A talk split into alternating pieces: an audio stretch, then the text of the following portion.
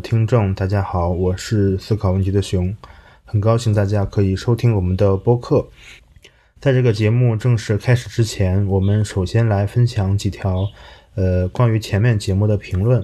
其中一条呢是来自微博的评论，他叫 Kim，关于如何定义了解、熟练与掌握一门语言啊，他有一些想法。所谓了解，应该是学会 Hello World，呃，知道它应用的场景，知道和之相关联的技术。那所谓熟练呢，是能够借助文档和互联网写出满足需求的东西，而且代码符合规范。熟悉就是能够几乎不用互联网啊也能写出来。而且代码足够的优美。至于掌握，就是你需要知道整个呃你编程语言的历史、它的设计哲学和接口的设计方法，独立的实现框架库，而且分析过源码。第二条留言呢是来自喜马拉雅，叫做海燕 Lucky，他说。很感谢乐于分享的你们啊，有很多的共鸣，很多的干货，听得我很激动。我是学统计的，当初学 R 每天两个小时，把统计 R 教程的所有题都敲了一遍，花了一个月时间，然后把我们一本统计课程教材的所有例题的图都复现了，所以呢，才进入了 R 的大门。所以我对果子老师讲的学习一门编程语言要单位时间内投入很密集的精力是很有感触的。从你们学习背后的故事中，我也学到了很多啊，谢谢你们。也非常感谢你能够留下这么认真的评论。呃，第三条留言呢，也是来自喜马拉雅，叫做 New M E M。嗯，聊了很多新生啊，简单技术的周更，因为师姐的安排，呃，接触到了生物信息。那学术体面的果子呢，为原厂他讲了很多段子。因为窘迫和科研呢，要深入问题啊，要去深入的考虑如何带领学生去学习生信。啊，体贴入微的熊可以把帖子写得让人感觉很舒服，甚至上瘾。啊，他们人物都很鲜明，看得出三个人互相之间呢也非常熟悉。学生信的过程道路有很多条，很多是呃痛苦的。总结一点的话，就是学习要快乐，应该像熊果子和周更一样啊，爱交流，爱分享，和同学一起讨论啊，发现彼此的问题，帮助他人。嗯，也感谢你的留言。我还想说的是，希望大家也可以在苹果的播客客户端啊搜索“熊言熊语”，订阅收听我们的节目，同时呢给我们一个五星的好评。如果你有什么想法呢和一些问题啊，也可以在这个苹果播客的这个评论区，还有我们喜马拉雅的一些评论区等等吧，或者是呃给我们写邮件啊，去阐述你的问题和想法。我们在后续的节目中呢，还会选择一些啊有代表性的内容和大家分享来回答。那接下来就正式收听我们今天的节目吧。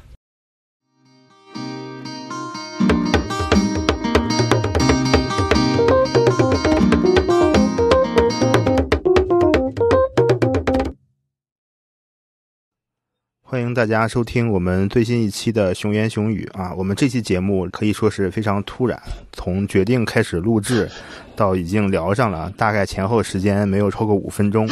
呃，这个嘉宾呢，呃，可以说我也不是特别熟啊。我们让他先来给大家做一个自我介绍吧。就很简单的自我介绍一下，说个名字就可以了。啊，大家好，我叫张娟。就是说你之前的工作也可以吧？嗯，医学方向的生物信息学工作，就是做科研服务这一块。我和他第一次见面，应该是在我们去年办的一个所谓叫“生物信息人才论坛”上面对吧？嗯，对。对，然后当时呃，他是作为一个嘉宾来跟我们分享了一下，在这个公司里面做一些生物信息相关的工作的他的嗯心得和体会。结果没想到过了这么段时间以后，他就不干了。不知道 这中间发生了什么神奇的故事，我们今天就想跟他聊一聊这个事情。首先就是我们按照一个时间线吧，就是从你本科到读研，然后从你读研到工作，再从你工作到现在，我们你刚才也提到了前一段时间辞职了这么一个时间线来大概聊一聊。嗯。首先，呃，因为你可能工作之前状态我也不是很了解，你可以简单介绍一下你本科到读研这个过程吧。嗯，本科当时完全是属于调剂的一个专业，我当时都根本就不知道还有生物信息学这个专业，就是嗯，选的选哈尔滨医科大学纯粹是因为我高中读书的时候，我前面有个男生是从哈理工那边。读到大一还是大二被退学回来复读的一个人，然后天天说啊那边啊他是哈工程，然后天天说那个哈尔滨多么多么多么好多么好，然后我就选了哈尔滨医科大学去了哈尔滨，当时想着离家越远越好。嗯，我我第一志愿报的那个天津医科大学刚采线，然后那边没有录，然后就直接划到第二志愿了，服从调剂，然后就调剂到这么个专业来了。呃，我们如果说你在这个生物信息这个专业或者行业里来说的话，哈医大的生物信息应该还是挺强的吧？嗯，就是给人的感觉。对他，因为没有哪一个学校像他一样是一个院一整个院，而不是一个学科。那个时候名气还没有那么大呀，因为他第一届，呃，我记得第一届是零几年才开始创办的吧？我进去，我入学的年份是二零一零年嘛，那个时候还没有很火。是一个相对比较冷门的，调剂到哈医大，然后读了生物信息学院的这个专业，然后进去之后才发现，跟我一样的人比比皆是。呃，总共有两个班，一个是生物信息学，然后一个是生物技术。当时，呃，一个班大概四十一、四十一、四十二、四十多人左右，然后大多数、绝大多数全部都是属于调剂过来的。呃，然后一脸懵逼的，就是不知道这个专业是个什么情况，只有只有一两个那么那么一两个比较嗯有意思的人，就是他知道有生物信息学这么专业，是他自己明明确确选择的。你觉得那个哈尔滨那个地方怎么样？嗯，天气挺好的，大家印象里都觉得它是个冰城，但是它也有春夏秋冬四季，夏天也很热。你当时就在那个那在那个地方过了四年，五年是好好学习了吗？五年，我们那个专业是五年制。呃，你不是医学专业啊，为什么还是五年呢？这个就是跟当初那个创办这个学院的那个院长李霞老师跟那个郭生老师他们有关系了。这些这个具体五年怎么定的五年，就是他们定的。为什么定五年？这个原因我还真不是特别清楚。哦，那你那个五年上的课的话，你感觉是偏呃生物的多，还是偏信息多，还是偏医学的多？嗯，他都上，很多都上，就是呃主要分三大块儿，就是第一个是数学类的课程，什么高高等数学呀、线性代数呀、数理逻辑啊，什么呃微积分啊，什么都上，上很多。然后呃另外一个课就是计算机相关的专业，就是 C 呀。C 加加呀，Java，然后数据结构呀，然后还有那个 R 语言啊什么，呃，只要是那个，还有讲各种算法的机器学习啊，那种也上一套一整套，很多很多。啊，数学那个里面还有那个偏统计方向的，很多很多。然后还有一块是生物，生物背景，因为你也有生物背景嘛。所以那个遗传学呀、生物学呀、细胞学呀、免疫学呀、生理生化什么都学。前三年的话，基本上都上这些课；到第四年的话，可能就会上一些生物信息学专业相关的东西。那我感觉你这五年其实下来还是，嗯，如果从专业角度来说的话，还是挺系统的。对，很系统，他的课很多。因为我本科的专业跟生物信息完全没有关系嘛。我上的都是什么？怎么种黄瓜啊？种白菜啊？种西瓜呀？这种。然后，那你当时是学完五年，嗯，呃，怎么就想到读研了呢？就是很偶然啊，我工作都找好了。你考研就是，嗯，那个时候可能最初想考研的想法就是跟很多人一样，我不想本科直接毕业工作，不想这么早工作。然后大家考研就都考研，嗯。呃，你那个时间段生物信息这个专业。好找工作吗？很好找，那个时候本科就业很好找工作，因为我们前面已经毕业了挺多届的学长学姐，他们就是已经遍布在那个全国各地的公司，北上广都有人。你只要去的话，因为校招也会有很多公司来我们学校。那你当时为什么找了工作又又不去又去读研了？因为我当时就是那个他们那个老板就是面试我的时候，我问了他一句话，我说。呃，这个学历对于以后职业发展有有什么限制吗？他说，那当然有呀。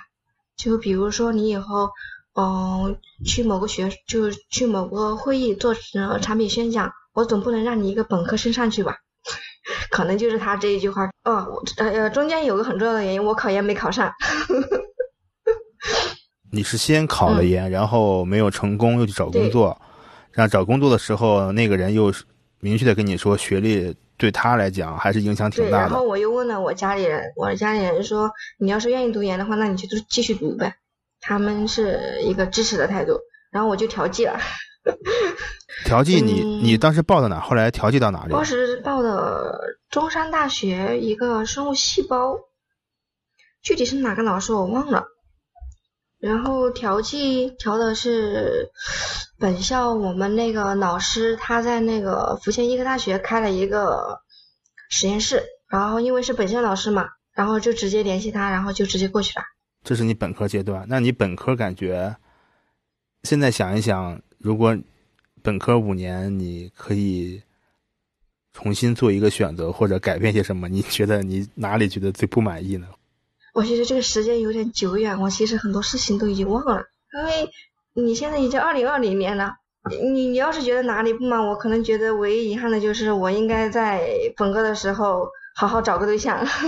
大学的时候没有谈恋爱是吧？嗯，有，快毕业的时候谈了一个，哦但是没有好好地哦没有好好的谈，就是五年青春就那么直接白白的流走了啊！对呀、原来没有好好谈恋爱是你五年最后悔的事情。对嗯，这个我也可以理解，挺正常的。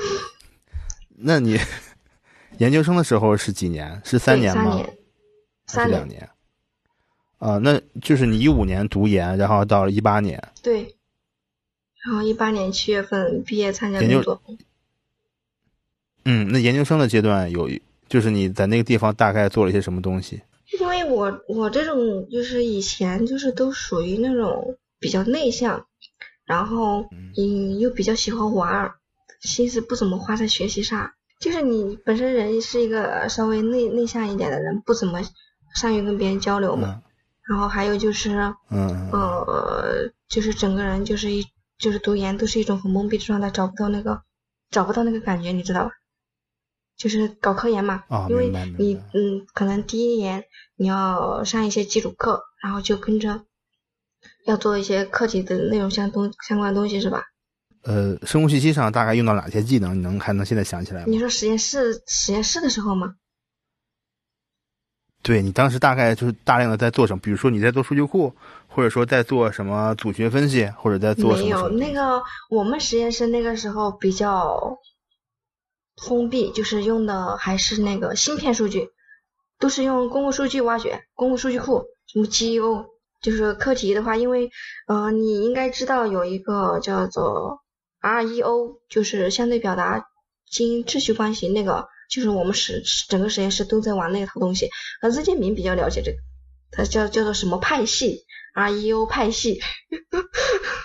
嗯，对，因为嗯，导师就是比较认可我们那个理念，就是然后用那个东西研究了很多很多很多东西，就是实验室人很多嘛，每个人都做一种癌症。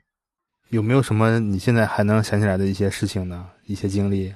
嗯，可能印象最深的就是导师，嗯、带我们出去玩儿，因为导师是一是他他是一个呃工作的时候就工作特别认真，然后但是也要玩儿，一到周末就出去开车，呃带我们呃嗯去山上呃摘野菜呀，去河里摸鱼呀，去海边，对，那是一六一七一八，对我们是第三届，那时候人还比较少，所以氛围特别好。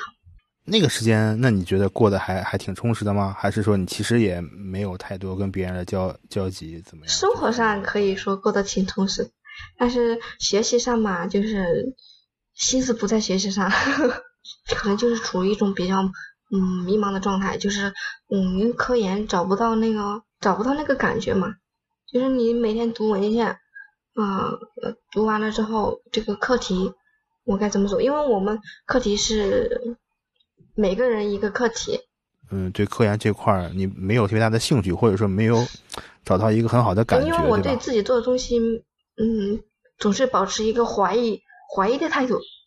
我觉得它不准确，这 种持有你对自己的做的东西都不能有一个信任感，你觉得你科研信仰在哪里呢？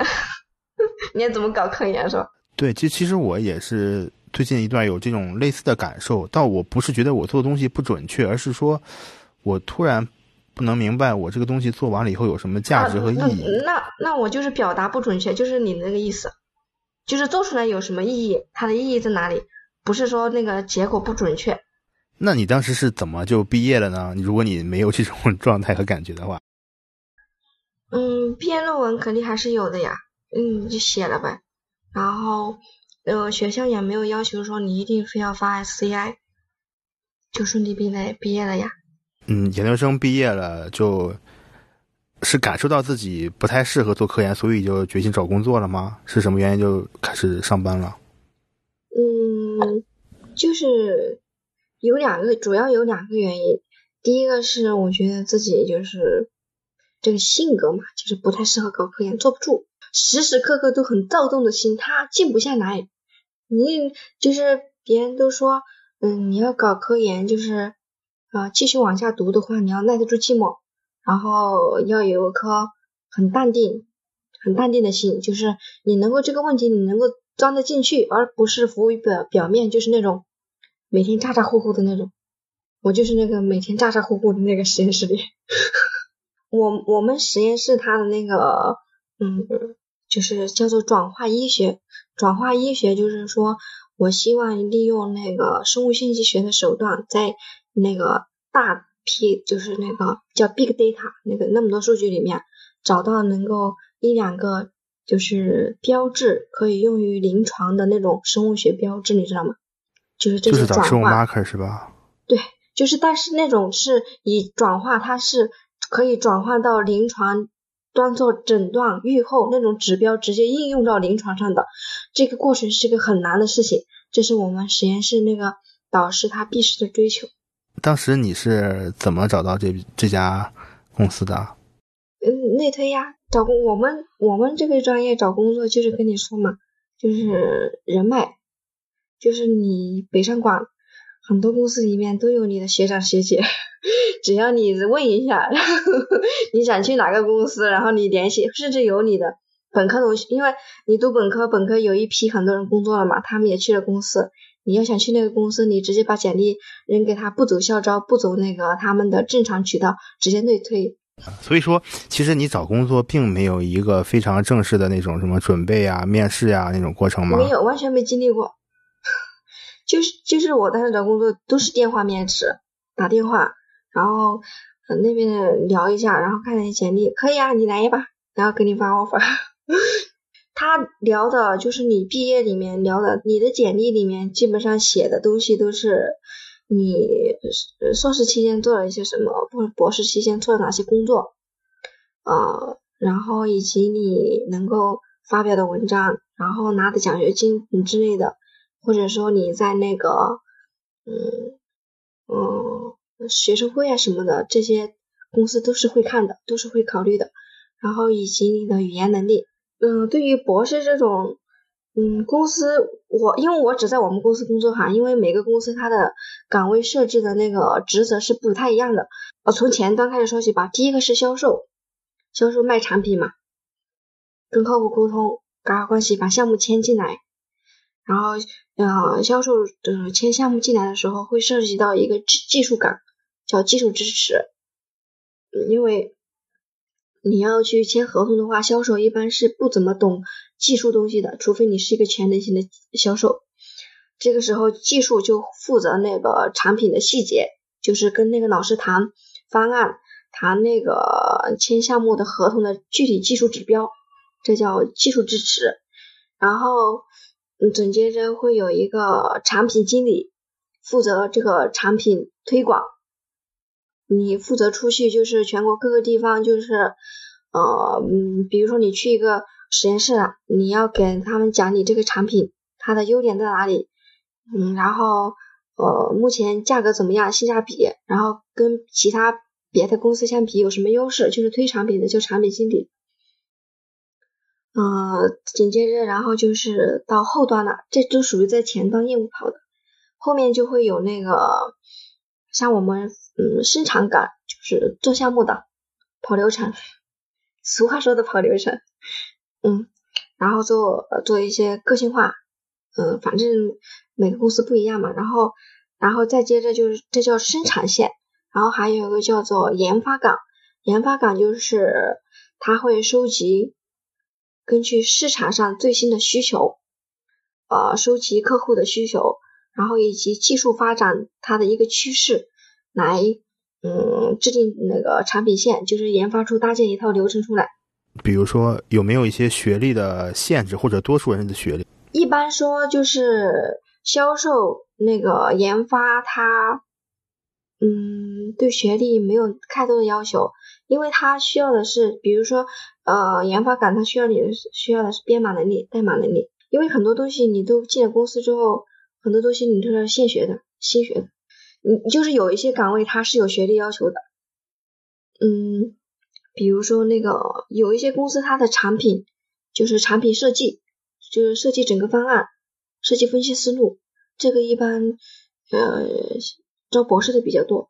这种是有产品要求的，就是有学历要求，有一些他连硕士都不要。我我自己觉得哈，学历它是不同的学历，嗯，它是有非常非常大的区别的。其中最明显的一个区别体现在学习能力上。对知识的接受接受程度，这些可能你都看不到。你觉得你可能博士期间没有做什么，然后硕士期间也没有做什么。但是因为我之前的一个感觉就是也是也是这样的，我觉得我硕士期间并没有学到什么。但是你一旦进入到工作岗位里面之后，这种能力就能够迅速的凸显出来。你你那三年是没有白花的，你那五年没有白花的，嗯。从绝对水平来说，大家可能差不太多。比如说，他一个本科生工作了三年、五年以后，你但是，呃，你认为学历可能会这几年的锻炼会让你的学习能力有一些提高，然后这个可能是你工作时候更重要的一点。嗯，不仅是学习能力，还有思维方式，你想问题的方式，然后以及你那个成长的速度，因为你公司它。嗯，公司就是你进来的时候，很多东西都是你以前没有学过的，你都需要自己在这个环境下。就比如说我要进研发岗，那么研发这个岗，它最首先的一个需求就是你要会写代码，是吧？会看懂代码。这个呃，一个月的时间你就能上手，因为它是一个高度集中，它有需求，你你有你比如它要必须要你。有这个技能，你你就你所有的精力都会发发，就是往这个方向转，你知道吗？你这个特征，你这个特征会迅速的成长起来，你你懂那个意思哈？他就会有一个明确的那个需求，然后你会在这个环境下，因为他需求，他有他有这个需求嘛，你会在这个环境下得到快速的成长，然后你的呃写代码能力可能就是半年或者嗯最多半年，你的写代码能力就会有一个质的飞跃。但是如果你不做研发岗，比如说我做生产岗，那么我写代码的能力不需要那么强，我只需要会一些基本的操作，我已经满足了我的工作需求，是吧？因为它是个工作需求嘛，我就已经满足了，我就哦没有必要，嗯，就是我没有那么多时间来强化我这个写代码的能力，但是呢，我解决项目的能力得到了质的飞跃，因为这是个是工作的需求，因为你会不断的遇到这个问题，你就会要。自己想办法来解决这个问题，你这个能力就会得到啊质的飞跃。这就是不同岗位你处的一个不同的环境，它就会有产生这样的一个效果。适应这个不同的岗位的一个你最根本的问题在在于什么？你的学习能力。嗯，那你当时为什么会来到这个呃生产岗呢？因为我当时局限啊，我就我当时以为我们就像你一样，我不了解，我没有。接触过工作的人，我只知道有一个生物信息分析工程师，我以为我们呃生物信息学只能干这个呢，公司里边只能干生物信息分析呢，所以我就来了这个岗，但是不知道。嗯，公司的氛围啊，大概是什么样子的？就是说，呃，跟如果跟上学比起来的差别的话，嗯，我觉得应该我是我不知道为什么就找到一个这样的氛围哈，因为我们部门的氛围比较。奇怪，我进来的时候，就是你会发现我们整个部门的人，就是跟我性格一样，都比较耿直。你正好进入到这样的一个部门了，大家都没有什么心机，都比较耿直。就就像我读研的时候，那个实验室的那个氛围，我也没有遇到过实验室斗争。我的直属上司他就是还是挺好的，因为大家年龄的话没有差那么多，公司普遍是一个很年轻的群体嘛。嗯，每天的工作状态大概是什么样的呀？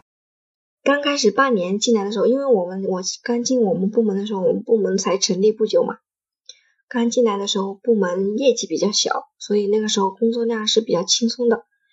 然后到了一九年下半年开始，这个业绩就上来了嘛，项目就多了。当时我们整个医整个医学部只有两个分析人员加一个管理，三个人，所以前面所有接进来的项目都只有我们呃两个人分析，两个分析工程师做，然后项目经理报那个我们部门的管理者，他可能有时候项目太多了，他自己也会做一些。所以一九年下半年开始就是非常忙，经常加班，然后经常晚上十二点一点钟睡，就是那样的一个状态。然后周六可能周末你项目做不完的话，你可能还会的加班。所以那个时候我状态是非常不好的。当时加班的话，你是一直在家里面，还是说一直在公司要加到很晚很晚？嗯，有时候会在公司加班，然后有时候。我会回选择那个回家，在家里加班。但是那个时候就是真的有嗯有点感觉那种撑不下去，然后完全看我我进了健身房嘛，状态非常不好，所以一直就是坚持着自己要去健身房这一条，撑下来了。有没有碰到一些觉得很很不好解决的问题，或者让觉得很崩溃的一些？有有有意思的客户也有，有一些胡搅蛮缠的客户也有。比如说有一个很有代表性的哈，就是那个客户他可能啊，你的老师他大多数的客户他是没有生信基础的，所以很多东西他都看不懂，他他东西找不到，然后他就说，嗯，你你这个文件没有，你给我提供一下。然后你这个东西这两个图怎么长得一模一样啊？是不是做错了？其实这两个图不一样，他看不出细节。那比如横坐标和纵坐纵坐标都不一样的，但是人家他可能不是这个，呃，没有这个基础嘛，你一眼就能看出不一样。但是他说这两个图怎么长得一样啊？是不是做错了？就是会有这种客户。然后还有的就是还有一种就是嗯比较难搞的客户，就是我之前说过的，就是他他很很多很多那个，比如说做一个差异表达分析哈。他就六个样本样本，他要 C 六二，嗯，所有的都给他做一遍，然后后面画尾纹图 C 六二组合，就会把人搞崩溃的。好，那我们再往下进展一个话题吧。呃，为什么要想要离职呢？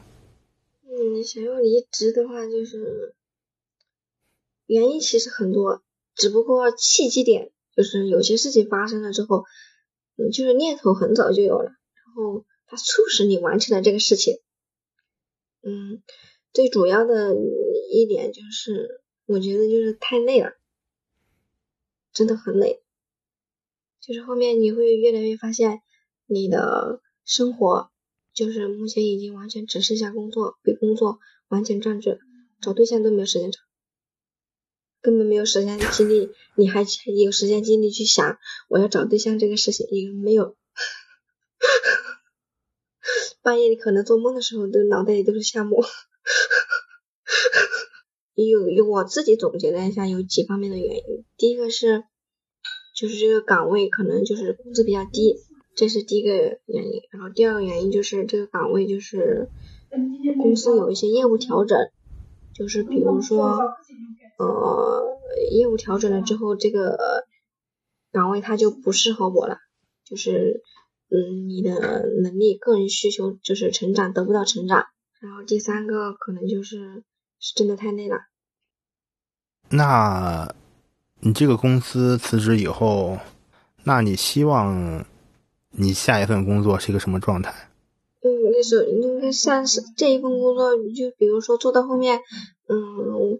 嗯，每天就是做这个东西的时候，我感觉没有自我价值体现，没有自我价值实现感，是吧？到后面那份工作，我选择了不是选择了一份我自己想尝试、想做的方向嘛？这就是其中一个很大的改变。呃，你的新工作大概是一个什么方向的一个一个事情？这个新工作，嗯，他那边给的是一个讲师的职位。然后，呃，每年可能要一个月出一次到两次差，去全国各地。这样的话，你就有机会去呃不同的城市看一下别人都是什么状态，然后别人都是怎么学生性的，呃，就是可以跟很多人打交道嘛。因为我公司在公司待了两年，我没怎么跟人打交道，我觉得以后可能，嗯，都不接触人的话，可能圈子会越来越小，不行，我要出去接触一下人，这个很很满足需求是吧？然后又满足了你，呃，去外面的世界看一下，别的人都是怎么优秀的，是吧？多接触一些优秀的人，是吧？这也是一个需求。然后，呃，做培训岗就是一直是我想尝试一个东西，就是我其实去年，去年的时候就有这个想法想做，别人当时甚至已经给我提供机会了，说，嗯，你只要，嗯，就是你辞职了。嗯，我给你交五险一金，你随便去哪个城市工作，然后你作品我我给你线下就是给你招生，然后你准备演讲的东西，但是我当时一直拖着没有做这个事情就不了了之，他都已经都给我提供这么好的条件了，我还是没有去做。你说的那种很，你说的这个很像是那种非常成熟的商业培训。对他，因为他他有对。对他有他有资源嘛，他可以给你招生，你只需要出一个人就可以了。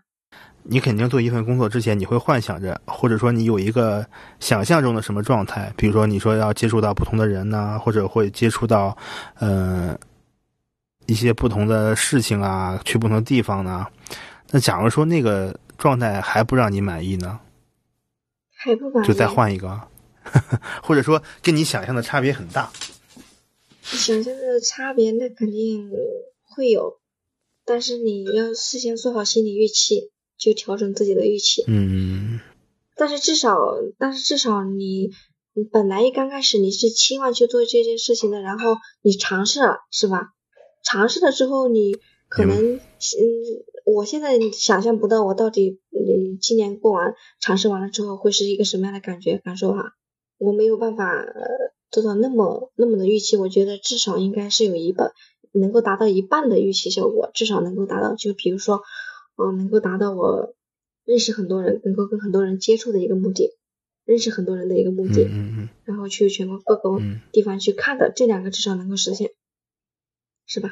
呃，那我现在今年这种情况，你们线下的这个巡讲还还目前有什么打算吗？还是说变成线上了？还是说？嗯，他目前是时间推迟了，本来定在四月份是在成都第一场，但是这个情况的话，呃，就是已经转成线上第三期了。我的工作其实，嗯，我后面嗯工作，他其实他给我安排的是一个线上答疑的时间全这一块全是我的，然后线下的课可能给我呃分了。一个下午，这个样子是分了四分之一给我，还是多少来给我来着？比如现在如果是要毕业的一些研究生，或者说是本科生，呃，一些毕业的学生吧，他们想找工作的话，你有一些什么建议？啊，建议啊，那我，嗯，第一条建议就是，嗯，很多很多毕业生的时候，他面临两个问题哈，第一个是去大公司还是小公司，这其中，哎，对，这是一个很重要的问题。对，嗯，就是。啊，每个人看的东西不一样，就是可能最直接的就是钱的问题。大公司的工资一般偏低，小公司的工资可能给的会非常，就是偏高，高挺多的，挺多挺多。这个时候，我的建议是你不要有丝毫犹豫，直接去大公司，去你业内最好的、最大的公司。因为大公司，因为大公司，你想啊，它它是它之所以那么大，它那么它的体系。他的那个培训，他对你的培养，对你的那个就是你能够得到的成长，就是都已经成了体系。呃，就比如你你入职了，他会前面三个月就是一个月集中培训，会有这样的。但是你去了小公司不会啊，没有人带你，你去了就是头，你要从头干到尾，所有的事情都要你自己一个人干，一个人摸索。你去了大公司，大公司里也会有很多优秀的人的，上面会有人带你。就是系统的培训，他的资源、它的系统性、它的规范性，什么不管什么来说，就跟那种呃一流大学跟普通大学也差别，就是这个差别。我认为是这样哈。但是还有一种观念观点，是因为你如果去大公司的话，你其实呃，你能接触到的范围还是很小的一点的。但是你你很多东西你是接触不到的，呃，可能说你就是去呃一条生产线上做一个很小的一个小小东西。那这个东西跟每个人的性呃性格有关系，就是跟你，就好比如说，呃，我进公司了，我可能会多跟一些其他部门的人打交道，交一些朋友。然后给他们多平时多交流一下，我可以了解你这个部门是什么情况啊。然后可能另外的岗位我也可以去问一下，你工作多少年了呀？这是个什么心得呀？为什么工作这么多年还留在这？我平时都会去找别人了解这些东西，问问些这个东西，然后你就可以嗯大致的摸清楚这个公司到底是个什么状态，每个岗位在做做些什么，你得你得清楚这个什么。你进去了之后摸水摸一遍嘛，你比如说我还。呃，了解过我们公司实验部的，我还教了一些实验部的人，然后他们那边是个什么情况，我都可以问得到，是吧？这些岗位你整体的全部了了解了一遍之后，嗯，都都在做些什么？嗯，你这些都是可以问得到的呀，不是天天有一些人他可能进了公司，你做这岗位就是这个岗位，也不跟其他的人去打交道，一天到晚就只知道这个岗位干了些什么事情，然后可能连跟公司你这个部门的其他岗位你可能都不清楚，这就是跟个人有关系。你觉得这大公司的话，其实如果你想学的话，是可以学到很多东西的。对，就是你看你长不长心了。至少我们公司，我觉得应该是这个样子的。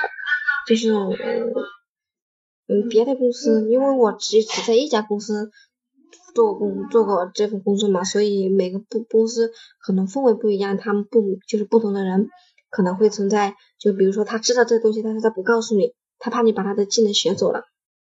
你不是说还有什么别的建议吗？就是我找工作的话，能进国企就别进私企。那如果你说的去国企不要去私企的话，那国企要干什么呢？四十岁的人，国企体制它不会轻易裁员，私有体制是非常残酷的一个事情的。你的能力如果就是不好，公司会想办法以各种理由裁掉你。对我，我其实完全没有想过留在学校的体制内。就你，你现在是感感觉不到留在学校里跟进公司的区别，告诉你区别非常大。就好比这次疫情是吧？这次疫情你会你知道就是这个行业里裁了多少人吗？很多吗？我不真的不知道，你可以给我讲一下。我我听说就是有些部门甚至裁掉整个部门。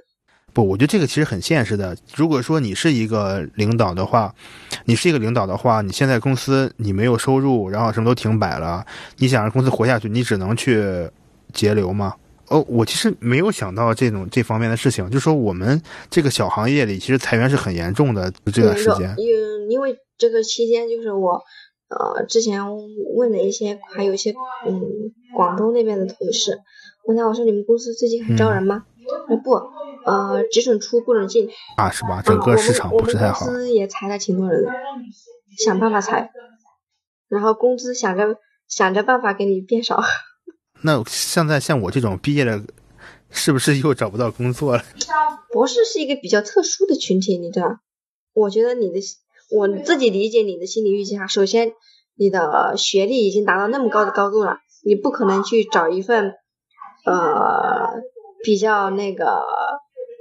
配不上这个博士学位，因为你的心理预期已经在这上面了嘛，你已经是个博士学位了，是吧？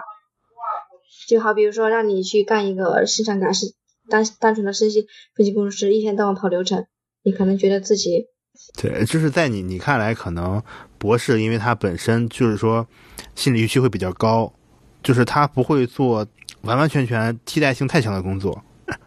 可能还是需要你自己去体会一下吧。我觉得这个东西可能光听别人讲经验也也不具有特别大的代表性，对吧？对，我就是属于那种别人说再多也没有什么太大的触动，然后自己去体验一番之后，哇，原来是这么回事，然后再想一下别人说那些，啊，原来真的是这么回事。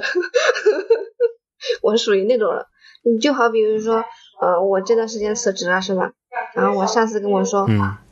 每个公司都这样，然后我就仔细回想了一下，嗯，太累了是吧？我仔细回想了一下我周边的人，就是从第一听到的第一起，我那个同学是个本科就出去工作了，他当时在一家公司，嗯，压力大到什么程度呢？整个人直接瘦下去一圈，然后穿穿穿裤子的时候，那个腿就跟没穿裤子一样，不就跟那个裤子里面没有腿一样，整个人完全瘦了一圈。然后后来他把那个工作辞了之后，回家休养了两三个月才好好过来，达到一个那样的状态，就是因为压力太大了。然后第二个身边的例子就是跟我同一批呃硕士毕业的，呃，他是进了北京的另外一家公司，他是一九年上半年的时候，他说啊太累了不行，那公公司部门半夜一两点的领导都在群里。客户是客户还是领导在催项目、催进度，加班是常态，扛不住辞了。然后突现在到我了，我我觉得呃扛不住了，太累了，真的扛不住，然后我就辞了。然后我我另外也跟我那个朋友，还有还有在其他公司的朋友说了之后，他之前也是抱怨过嘛，很累，嗯。啊，他自己还住住院过一段时间，然后听听了我的经历之后，嗯，跟你相比起来，我的没有什么。他的感觉也是很累很忙。现在另外一个同学，还有一个同学，他说他也想辞职，他说他这段时间感觉，嗯，他们老板跟疯了一样，想把一年的工作量压压缩到一个月的时间内完成，一一个月只三周啊，三周只休息了一天。就是，然后我才发现我上次对我说那句话，每个公司都是一样，我才可能会意识到啊，这个累可能在公司里面是个常态，都很累。啊，就聊这么多，感觉也差不多了。我不是说我还有问题想问你吗？我调整一下情绪，你问吧，你什么问题啊？那你读博读读博的初衷是啥呀？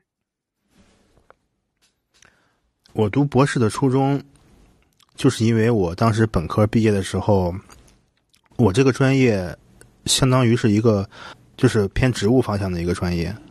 那你这个专业其实当时在本我是山东上的大学嘛，你本科毕业后的话，你的工作其实是可可以预见的，就是相对一些跟你的这个农业相关的行业。对，但那个时候你其实。第一，你我不是喜欢特别做实验的一个人，另外我也不是一个喜欢去地里做实验的人，去农田里做实验的人，我家里也没有地。呃，其实怎么说呢？呃，在山东，你要知道那个地方考研是一个大的趋势，我只能说我们一个专业的百分之八十到七百分之七十的人都考研了。呃，至于为什么要读博，是因为我当时报的夏令营，它就硕博连读的一个学位。其实你没有选择。当时，我当时之所之所以来中科院的话，是因为第一啊，硕博连读嘛，听起来还挺厉害的。你是五年，五年的话，其实就还是比较划算的，对吧？你如果你研究生三年的话，博士三年的话，至少你要少少一年多或者两年的时间。另外就是这边中科院的，它是补贴是相对相对来说会高一点的。嗯，对。夏令营你面试的话，你面上了，其实还觉得还是觉得自己。相对来说比较幸运的，对吧？你夏令营那个面试通过了的话，嗯，你就来呗，所以就来。而且我等于是我之前等于是在一本科是在那个地里做实验的，然后来了之后呢，我先去了一个做实验的实验室，啊，做一些模式生物嘛，就植物里面的像拟南芥呀什么的。当时后来你我们有轮转嘛，轮转到二轮的时候，你就开始做，开始选实验室。那我等于是又转了一下，从实验转到了生物信息，就是等于是我从本科到研究生的话，连续转了三个小方向，转到后来开始做生物信息。我觉得百分之九十读博士的人、读研究生的人，现在来说可能都不是因为喜欢科研，呃，有点有点是不是有点太极端了？很多人就是一个相对麻木的啊，你本科毕业了干嘛呢？考个研吧，然后考完研都差不多干嘛呢？啊，那就再读个博士吧。我觉得是这种状态。我不知道为什么你当时没有读博士吧？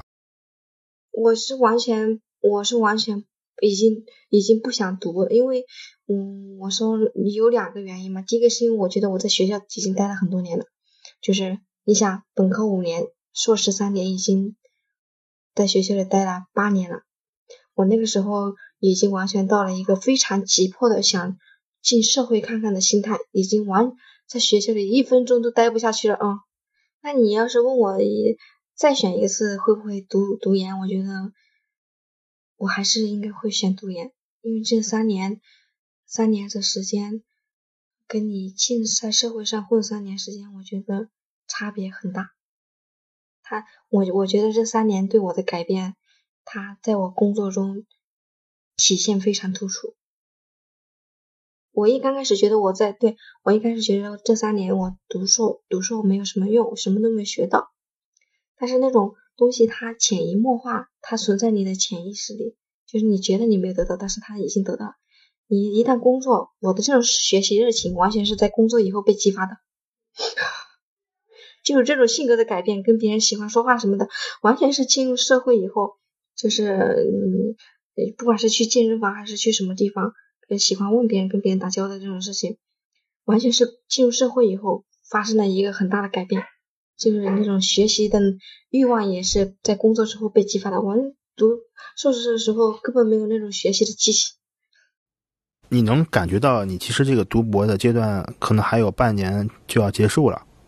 但是呢，你到这儿的时候，你基本上感觉就读不下去了。就你是在一个整个人的是一个扭曲的状态，就是你一方面否定自己、怀疑自己，然后一方面呢，你就要做完东西，你又不想做。哎，你你知道，你这种状态就是担心找不到工作，就是跟我毕业的时候那个状态很像，你知道吗？这种心理，我接触的很多很多人。就是都有这个心理，就是这个预期，就是对自己能力的低估。我接触的好几个人都有这种，因为后来你发现你去找工作，实际上他没有你想的那么难，你的能，你就是低估了自己的能力。好，手机也差不多没电了。行吧，差不多了，那感觉这又聊了一个小时五十分钟了。